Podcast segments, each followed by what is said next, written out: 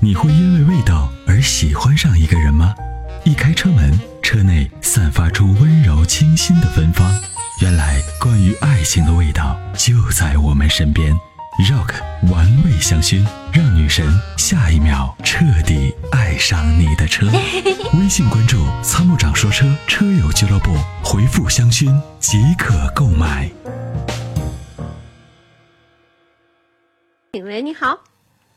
你好，哎，嗯你好，您电话已经接进直播室了，有什么样的问题请讲啊？嗯嗯，呃，我想咨询个，就是我准备车想买个新车，就是看了三款车，嗯嗯就是一个 CX 杠五，还有一个那个奇骏，嗯嗯，还有一个就是那个荣放，荣放给啊我，推荐一下吧。对，嗯、这三个车，你你的需求是什么？对，比如说排量呢，对于这个技术啊，有什么要求？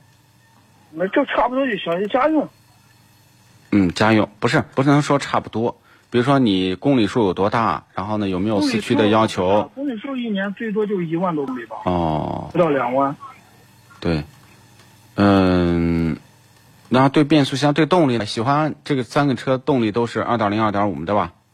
啊，对，啊，你你你你选什么排量呢？就二点零的，以二点零为主，就是有价位的。二点零的吧。以二点零为主，对，啊，对，两驱的，也就价位就是在十七八万，对吧？啊，就在十七八万。对，明白了，明白了。那这三个车有个区别，CX 杠五空间可能略小，对吧？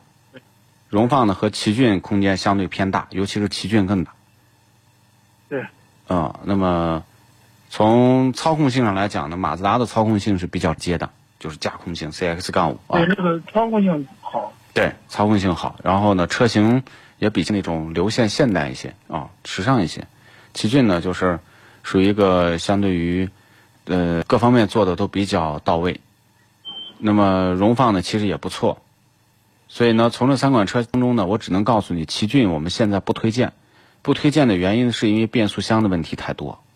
其他两款二点零的您随便选，啊，其他两款都可以，就是奇骏那个变速箱有问题。对，就是我们收的投诉比较多，我不敢推荐。好好好，嗯，那行，好好好，啊谢谢啊，，哎，这样那不好好，那就这样，再见，拜拜。